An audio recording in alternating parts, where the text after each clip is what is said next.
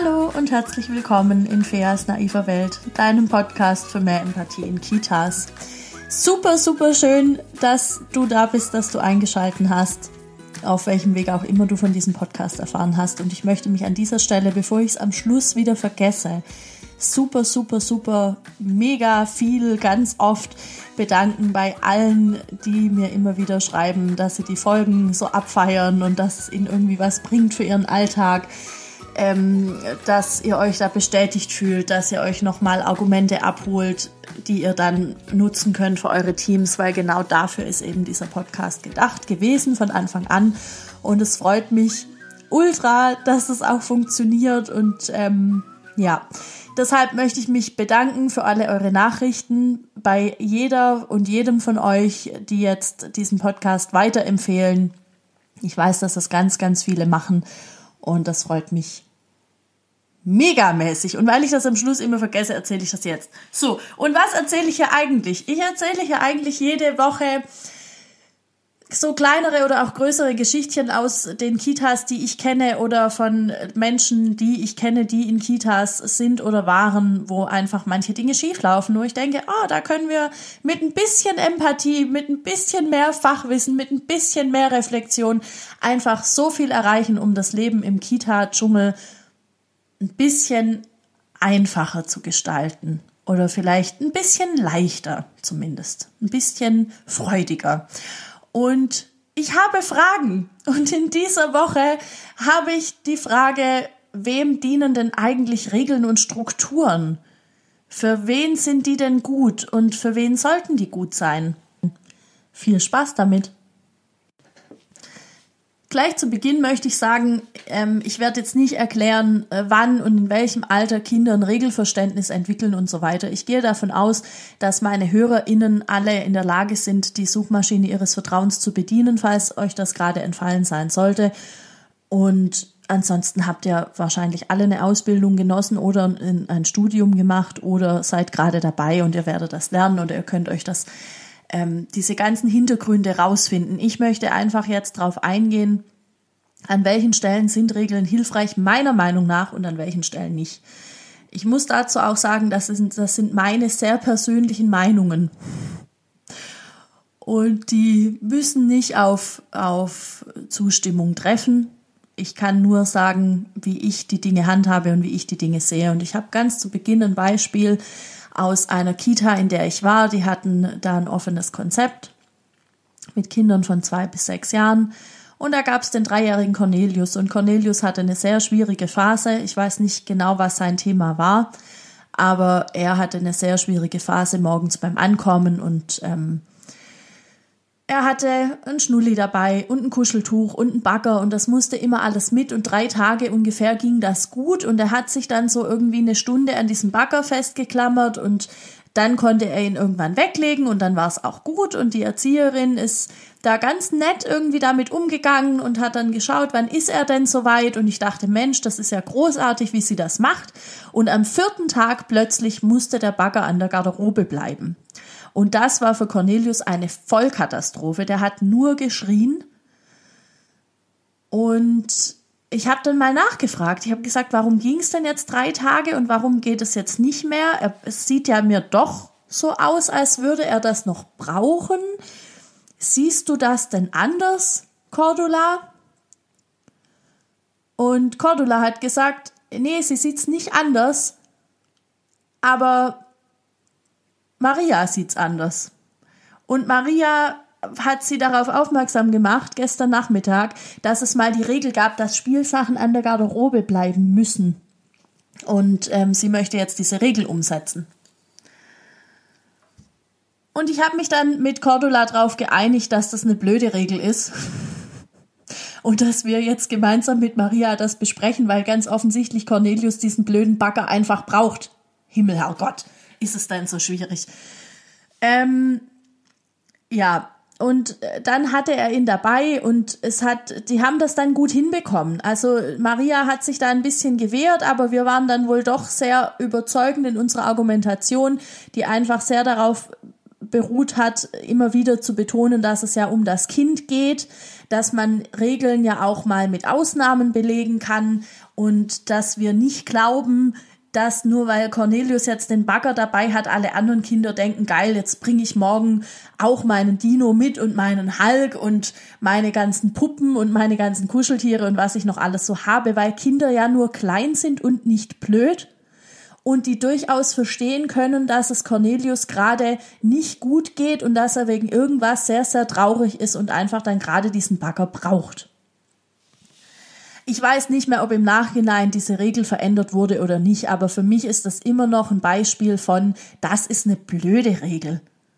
Vor allem ist es unheimlich blöde, wenn, wenn man dabei das Kind aus den Augen verliert. Es ist, ist schon so, dass die Regel wahrscheinlich irgendwann mal einen Grund hatte. Wahrscheinlich haben zu viele Kinder zu viele Spielsachen gleichzeitig mitgebracht und irgendwann verliert man den Überblick und alles geht kaputt und dann kriegt man Ärger mit den Eltern und dann sind die Kinder alle traurig und es wird und die, die spielen dann auch nichts mehr und es ist nur noch irgendwie ein hier, ich muss jetzt mein Spielzeug präsentieren. Das mag alles sein. Ich weiß die Vorgeschichte davon nicht. Aber trotzdem sind Regeln für mich einfach etwas, woran ich mich orientiere im Alltag und wo ich aber trotzdem möglichst flexibel sagen möchte, wenn die gerade nicht passt und wenn ich gerade denke, ich brauche jetzt für dieses oder jenes Kind irgendwas anderes. Und meine Erfahrung ist, dass das vielen Teams unheimlich schwer fällt, weil man eben irgendwann die Regel gemacht hat. Und dann kommt so eine Maria und sagt zu einer Cordula, aber du weißt schon, wir haben da irgendwann mal die Regel gemacht. Und das finde ich jetzt aber nicht in Ordnung. Und im ersten Moment ist Cordula total überrascht davon und denkt sich, ah, Mist, die hat ja recht. Wir haben da die Regel gemacht. Uh, da stelle ich mich ja jetzt gegen quasi die Welt, ja, da stellt man sich gegen das ganze Team oder zumindest gegen Maria, die wahrscheinlich an anderen Stellen auch immer mal wieder was zu meckern hat und man möchte jetzt auch dem Konflikt aus dem Weg gehen. Und ich kann das total gut verstehen. Ich war selbst ganz oft in solchen Situationen und man sagt dann nicht automatisch direkt in dem Moment, ja, nee, sehe ich aber anders. Aber ich möchte euch jetzt an dieser Stelle ermutigen, auch wenn ihr drei Tage später auf den Trichter kommt und feststellt, ich sehe das aber anders, dann sagt ihr das bitte drei Tage später zu der Maria, die ihr im Team habt. Die gibt's in fast jedem Team. Und dann sind wir ja alles erwachsene, hoffentlich denkende Menschen. Wir sind in der Lage, dann Kompromisse auszuhandeln für uns, für unser Regelsystem. Die Kinder können das nicht. Wir müssen dafür einstehen. Wir müssen sagen, aber ich finde, der Cornelius braucht das jetzt im Moment oder äh, die Anna braucht gerade im Moment äh, dies und das und deshalb kriegt die jetzt den Schnulli, auch wenn wir die Regel haben, dass Schnullis eigentlich nur verteilt werden zum Schlafen. Entschuldigung. Was genau so eine bescheuerte Regel ist. Möchte ein bisschen weniger fluchen in dieser Folge. Ich möchte mich nicht mehr so viel aufregen. Ich habe unheimlich viele mega lustige Rückmeldungen bekommen zu der Bastelfolge und in der Folge habe ich mich richtig dolle aufgeregt und ähm, ich könnte mich über dieses ganze Regelgedöns genauso wieder aufregen, aber ich möchte im Anschluss noch eine andere Folge aufnehmen und ich brauche sonst zu lange, um äh, wieder runterzukommen. Deshalb atme ich jetzt an dieser Stelle einmal tief durch und schaue nochmal in meine Unterlagen, was ich noch dazu sagen wollte. Ganz oft sind Regeln in Kitas dazu da, um den ErzieherInnen einen Rahmen zu geben und eine Struktur. Und ganz oft höre ich, aber diese Regeln sind so wichtig, weil die bieten den Kindern eine Struktur. Und die bieten den Kindern einen Rahmen. Und das ist Quatsch weil die Marias dieser Welt oder wie immer sie heißen mögen, die brauchen diesen Rahmen. Die müssen wissen, meine Handlungsebene ist das Spielzeug, bleibt an der Garderobe, komme was wolle und wenn die Welt untergeht oder die Klimakrise kommt, was das gleiche ist, es ist egal, das ist meine Regel und an der halt hangle ich mich entlang. Und ich plädiere sehr für mehr Flexibilität, das hatte ich schon gesagt. Und wie geht das jetzt? Im Grunde geht das so, dass ich immer wieder die Dinge für mich reflektieren muss. Und je nach Alter der Kinder, die ich habe, reflektiere ich das entweder mit mir und mit meinem Team oder mit den Kindern. Und es kann einfach sein, dass es eine Regel gibt, die man dann wieder aussetzen kann irgendwann. Wenn man merkt, man hat diese Spielzeugregel vor fünf Jahren irgendwann gemacht, aber die Kinder jetzt sind andere Kinder wie die vor fünf Jahren, dann kann ich so eine Regel verändern.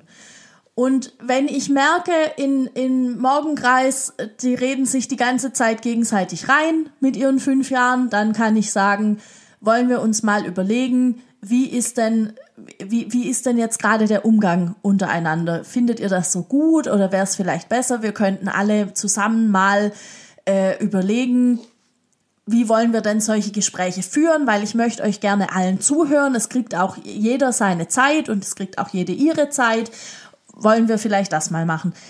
Das kann ich ja tun. Es geht ja nicht drum zu sagen, alle Regeln sind scheiße. Hurra! es geht einfach nur drum, die Dinge zu reflektieren und neu auszuhandeln, immer dann, wenn mir auffällt, ich brauche diese Regel gerade nicht mehr. Oder wenn mir auffällt, die Regel ist eigentlich nur dazu da, um den pädagogischen Fachkräften ihre, ihre Handlungsebene zu strukturieren. Und zack, bin ich in der Partizipation. Ist das nicht geil? In dem Moment, wo ich anfange mit Kindern die Regeln auszuhandeln, die für uns alle hilfreich sind, also wirklich für uns alle, also auch für die ErzieherInnen, für sämtliche Kinder, womöglich sogar noch für die Eltern. Wenn ich anfange mit Kindern das auszuhandeln, dann lebe ich Partizipation. Und ich lebe im Übrigen auch Partizipation, wenn zum Beispiel in der Krippe, wenn es da irgendeine Regel gibt und ich merke, die können diese Regel einfach nicht annehmen.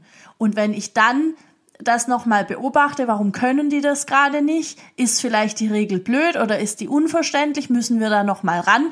Dann ist es auch Partizipation, weil natürlich ein anderthalbjähriges Kind oder ein zweijähriges Kind noch gar nicht so das Verständnis hat für Regeln und abgesehen davon auch ähm, das vielleicht nicht umsetzen kann, weil es einfach nicht geht, weil es nicht dem Bedürfnis entspricht oder dem Entwicklungsstand, den das Kind gerade hat. Das ist übrigens der nächste Punkt. Es gibt immer wieder Kinder, jetzt nicht nur jüngere, sondern auch ältere, die sich einfach nicht an Regeln halten können. Und dann ist immer die Frage, warum kann dieses Kind individuell das gerade nicht? Wenn meine Regel ist, es wird bitte am Tisch gegessen und das Kind will aber immer in die Kuschelecke mit seinem Essen, zum Beispiel, wenn die irgendwie ihr Vesper von zu Hause mitbringen, das kann ja sein. Ähm, warum, warum ist es dem Kind so wichtig, in der Kuschelecke zu essen? Ist es, ist es dem Kind zu laut am Tisch? Ist es ihm zu eng? Sitzt es an einem Platz, der, der, der ihm einfach nicht gefällt? Also, was ich sagen will, ist, ganz oft passiert dann, dass die Maria ange... Jetzt hätte ich fast schon wieder geflucht. Dass die Maria angerannt kommt und, und äh, dann zum Stefan sagt, aber Stefan, du weißt genau, wir haben hier die Regel, es wird am Tisch gegessen. So. Und wahrscheinlich stemmt sie noch die Hände in die Hüften, wie in diesen komischen Kinderbüchern. Ah, ich möchte jetzt, ich möchte sie eigentlich alle nicht nennen, aber achte doch mal darauf, wie Erwachsene in Kinderbüchern dargestellt werden, wenn die schimpfen. Genau so sehen wir tatsächlich manchmal aus. Und dann kommt also die Maria angerannt, stemmt die Hände in die Hüften und sagt zum Stefan, du weißt genau das und das und das ist unsere Regel. Und ähm, hat überhaupt nicht verstanden, dass Stefan sich vielleicht gerade nicht an diese Regel halten kann, nicht weil er bösartig ist oder berechnend oder da testet hier seine Grenzen aus und dem zeige ich jetzt mal, sondern vielleicht ist es ihm einfach nur zu laut. Vielleicht will er nicht neben Cornelius sitzen oder neben Anna. Vielleicht will er auch nicht neben Maria sitzen, weil die immer so schimpft beim Essen. Das kann ja alles sein. Und dann ist doch logisch, er hat Hunger, dann setzt er sich halt woanders hin. So.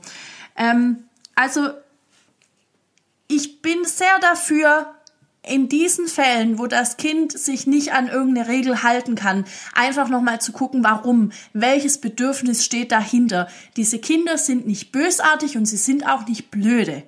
Die sind einfach nur sehr instinktiv unterwegs Und die suchen sich Lösungen. Und eigentlich ist das ja eine mega geile Sache, wenn so ein Kind dann in der Lage ist, einfach sich eine Lösung zu suchen und, und irgendwie das so zu machen, dass es ihm wieder gut geht. Was für eine geile äh, ähm, Strategie ist das denn? Ja, also das, ähm, das finde ich auf jeden Fall wichtig, da immer noch mal genau hinzugucken und ähm, dann auch zu schauen. Es fängt ja auch alles immer irgendwie bei mir an. Wenn ich jetzt merke, mir ist diese Regel aber wichtig. Warum ist mir denn die Regel wichtig? Was steht denn dahinter? Ähm, haben wir, ist es einfach nur, weil wir im Team irgendwann ausgemacht haben, das ist die Regel und ich habe jetzt keine Lust, da in Konfrontation zu gehen mit meinen Kolleginnen? Oder ist es, weil ich denke, aber in der Schule müssen die das können? Ja, also in, in der Schule kann der auch nicht mehr in der Kuschelecke essen, übrigens. Ja, ähm, ist es das? Was kann es noch sein? Ist es äh, mein eigenes Bild davon, wie ich denke, dass, dass, eine, dass ein Zusammenleben funktioniert? In, in einer Gruppe kann eben nicht, nicht jeder mal sagen, ich will das aber so und so machen. Ja, und ähm, meine Wahrheit ist da eine andere. Meine Wahrheit ist, ohne Selbstempathie keine Empathie. Also wenn ich nicht weiß, was mein Bedürfnis ist und wenn ich dann mein Bedürfnis nicht stillen kann, dann werde ich auch nicht lernen, Rücksicht auf andere zu nehmen, beziehungsweise ich werde das schon lernen, aber auf Kosten meiner eigenen Bedürfnisse und meine und im schlimmsten Fall meiner eigenen Gesundheit. Und das ist nicht cool. Das ist das, was wir momentan ganz viel haben. Erwachsene, die nicht gelernt haben, dass sich um die eigenen Bedürfnisse zu kümmern nicht bedeutet, ich bin egoistisch, sondern dass das bedeutet, wenn es mir gut geht, dann kann ich den anderen helfen, dass es ihnen auch gut geht. Und was wir ja immer wollen, ist Kinder, die morgen lebensfähig sind, die, die im Morgen wissen, wie, wie der Hase läuft. Und das lernen die aber im Heute. Und das lernen die durch unsere Begleitung in den Kitas. Und da brauchen wir ganz viel Feinfühligkeit und ganz viel Beobachtung und ähm, dann eben aus der Beobachtung heraus eine Reflexion der Situationen und die Erneuerung von Regeln oder von ist egal, ich bringe jetzt nicht noch ein Beispiel, es geht in dieser Folge um Regeln, sonst fange ich jetzt noch ein Thema an. Aber das bedeutet eben im Umkehrschluss, dass es durchaus Regeln gibt, die auf den ersten Blick sinnig erscheinen für alle und die aber eigentlich eher eine Gleichmacherei sind wie, wie eine Hilfestellung für die Kinder oder auch für uns. Und das erfordert meiner Meinung nach einfach ein sehr genaues Hinschauen. So, und jetzt kommt noch ein bisschen das hüpfende Komma an der ganzen Sache, weil was ich auch schon öfter erlebt habe, ist, dass Kolleginnen und Kollegen, die so denken und die so darauf bedacht sind, auch immer mal wieder Regeln zu reflektieren und abzuändern, wenn die nicht mehr hilfreich sind, dass denen vorgeworfen wird, sie wären sprunghaft oder sie können keine Grenzen setzen und nur deshalb werden jetzt hier die ganze Zeit Regeln verändert und die haben auch keine Struktur und was war das andere? Es gab noch einen Punkt, wenn er mir einfällt, sage ich ihn noch. Und das ist Quatsch. Bitte lasst euch das nicht einreden und bitte erzählt das auch niemandem, weil es letztlich so wie ich es jetzt, glaube ich, argumentiert habe, deutlich geworden ist, es geht um Partizipation und es geht immer darum, herauszufinden, in was für einer Gemeinschaft möchte ich denn leben und was ist denn für, für möglichst viele am sinnvollsten und wo kann trotzdem das Individuum noch einen Platz finden. Und das geht nur, wenn ich mich nicht an einer Regel festhalte, die ich vor fünf Jahren mal aufgestellt habe. So funktioniert einfach auch Leben nicht, meiner Meinung nach. Wir müssen alle immer wieder äh, Regeln verändern. Wir müssen alle immer wieder drüber nachdenken, wie ist denn heute das Leben und was brauchen wir vielleicht morgen. Und es gibt auf jeden Fall Regeln, die sind wahrscheinlich immer sinnvoll. Solche Sachen wie äh, die Fenster bleiben geschlossen, wenn Kinder im Raum sind, weil wir wollen nicht, dass einer da fünf Meter runterspringt und stirbt. Das ist durchaus eine sinnvolle Regel, aber das ist eine Regel für die Erwachsenen oder stell keine Sachen unter die Fenster, weil dann klettert da einer hoch und stirbt dann. Also immer, immer in dem Moment, das ist vielleicht eine gute Faustregel, immer in dem Moment, wo Menschen zu Schaden kommen können, ist es, ist es gut, eine Regel zu haben, die einfach feststeht. Großartige Erkenntnis. Ähm, und immer dann, wenn, wenn das nicht so ist, kann ich drüber nachdenken, ob ich vielleicht da was verändern kann. Und ob es vielleicht allen Beteiligten in der Situation hilft, wenn die Regel ein bisschen gelockert wird oder ein bisschen abgeändert wird. Oder vielleicht können wir heute eine Ausnahme machen und je älter die Kinder werden, umso eher verstehen sie das ja auch. Und es kann auch, es kann ja auch ganz individuelle Regeln geben. Es kann ja auch sein, dass, dass die eine Kollegin überhaupt nichts dagegen hat, wenn ihr die Kinder die ganze Zeit an den Haaren ziehen und Friseur spielen und die andere findet das furchtbar und die will das nicht. Und da, und, und, ähm, um da noch einen kleinen Perspektivwechsel reinzubringen, ich kann doch in dem Moment dann nicht sagen, ja, aber wir haben da mal in der Teamsitzung vor fünfeinhalb, zwölftausend Jahren, haben wir mal gesagt, aber das ist hier erlaubt. Die dürfen das. Und jetzt musst du da halt durch. Ulla, das musst du jetzt halt mal lernen, dass das hier unsere Regel ist. Das geht nicht. Weil das ist ihre persönliche Grenze, die da überschritten wird. Und dann muss man der Ulla das zugestehen. So einfach ist das. Schön, oder? Und ich glaube, das ist so das Ding mit Regeln. Und zum Schluss möchte ich nochmal sagen, ein guter Indikator für mich, um zu sehen, da sind Dinge, die mal dringend bearbeitet gehören, sind immer Sätze wie, ja, aber das müssen die mal lernen. Ja, also da muss jetzt mal das Kind lernen, dass das die Regel ist. Und wir erinnern uns an Ulla, die gerne nicht möchte, dass äh, Kinder an ihren Haaren ziehen, sondern die gerne möchte, dass ihre Haare schön in ihrem Dutt bleiben oder in ihrem Zopf. Wir können zu Ulla nicht sagen, ja, du musst das jetzt halt mal lernen, das ist unsere Regel, sondern wir müssen uns überlegen, ist diese Regel tatsächlich sinnvoll oder engt die da eher ein? Oder war die halt mal sinnvoll und die hat uns irgendwann geholfen und heute müssen wir die Regel abändern. Und das heißt, die neue Regel, die Kinder fragen bitte die Erzieherin, bevor sie der an den Haaren rumziehen, ob sie das gerade möchte oder nicht. Kann ja auch eine Regel sein. Genau, also zusammenfassend ähm, möchte ich nochmal sagen, es geht immer darum zu schauen, ist die Regel tatsächlich hilfreich für die Gemeinschaft oder ist die gerade nur hilfreich für Einzelne, weil die ein Bedürfnis haben nach einer Struktur und nach einer Handlungsebene. Und dieses Bedürfnis darf ja aber genauso da sein. Nur müssen wir das dann irgendwie anders hinkriegen. Dann müssen wir es schaffen, da einen Kompromiss zu finden. Und es ist immer so ein bisschen die Frage, ist die Regel jetzt gerade da, um den ErzieherInnen zu helfen oder ist die Regel dafür da, der Gemeinschaft zu helfen, den Kindern zu helfen? Um, um was für eine Art von Regel geht's denn? Und können wir das irgendwie anders machen, damit trotzdem nachher alle in ihrem Bedürfnis gesehen werden oder in ihrer in ihrem Entwicklungsstand. Es ist mit Sicherheit nicht das einfachste Thema. Ich hoffe, ich konnte mich ein bisschen verständlich machen. Lasst mir gerne eure Gedanken dazu da. Am besten geht das auf Instagram unter meinem Account, der heißt einfach wie ich, Fia Finger.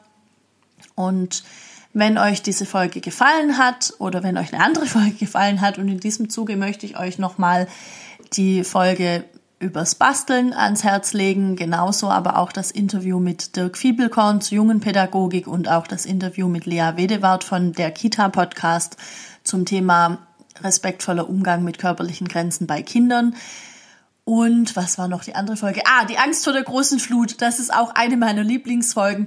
Die möchte ich euch alle gern noch mal ans Herz legen. Hört da mal rein. Und ähm, lasst mir dann gerne eure Gedanken dazu da. Wie gesagt, auf Instagram unter meinem Account. Der heißt wie ich. Einfach via Finger eingeben, dann findet ihr das. Und empfehlt total gerne die naive Welt an so viele Leute weiter, wie es geht. Ich weiß, dass das schon ganz viele machen. Das hatte ich eingangs schon gesagt. Macht das weiter, weil das hilft auf jeden Fall, dass ich noch mehr HörerInnen kriegen kann hierfür und das hilft wiederum meinem Anliegen, mehr Empathie in Kitas zu kreieren. Mehr Fachwissen und mehr, noch mehr ErzieherInnen, die ermutigt werden, gegen die Marias dieser Welt ein bisschen was zu sagen und ein bisschen mehr für die Kinder einzustehen. Darum geht's letztlich. Und dann wollte ich noch sagen, die, die, alle Namen, die ich nenne, ich hoffe, dass heute keine Maria dabei ist, die jetzt denkt, oh mein Gott, warum nimmt sie meinen Namen? Ich muss, ich, ich möchte einfach gerne irgendwelche Namen nehmen. Und äh, das sind alles Namen von Leuten äh, oder ja, also Namen, die ich nicht persönlich kenne in dem Zusammenhang. Also ich kenne einfach keine Erzieherin, die Ulla heißt und deshalb nehme ich den Namen. Ich kenne auch kein Kind, das Cornelius heißt, deshalb nehme ich den Namen. Deshalb bitte nehmt mir das nicht persönlich. Ihr seid nicht persönlich gemeint. Die Namen stehen einfach stellvertretend für XY. Vielleicht brauche ich einfach mal so einen, so einen lustigen Fake-Namen. Irgendwie sowas wie Gumpert das ist auch nicht wirklich ein Fake-Name, aber keine Ahnung. Also wenn ihr irgendwie so lustige Fake-Namen habt, die ich verwenden kann anstelle von echten Namen, dann wäre das super, weil dann können wir wie so eine Art Avatar kreieren, ähm, der, die das dann immer stellvertretend steht für, für alle Negativeigenschaften. Das wäre mega. Also wenn ihr da eine Idee habt, schickt mir das gerne auch auf Instagram oder auch gerne mit Zeichnung, das wäre noch viel cooler. ja, das begeistert mich jetzt kurz. Und in diesem Sinne höre ich jetzt auf zu reden. Ich schweife ab. Wir hören uns nächste Woche und ich wünsche euch eine schöne Woche und schicke euch empathische, regelunverständige Grüße. Bis nächste Woche. Ciao.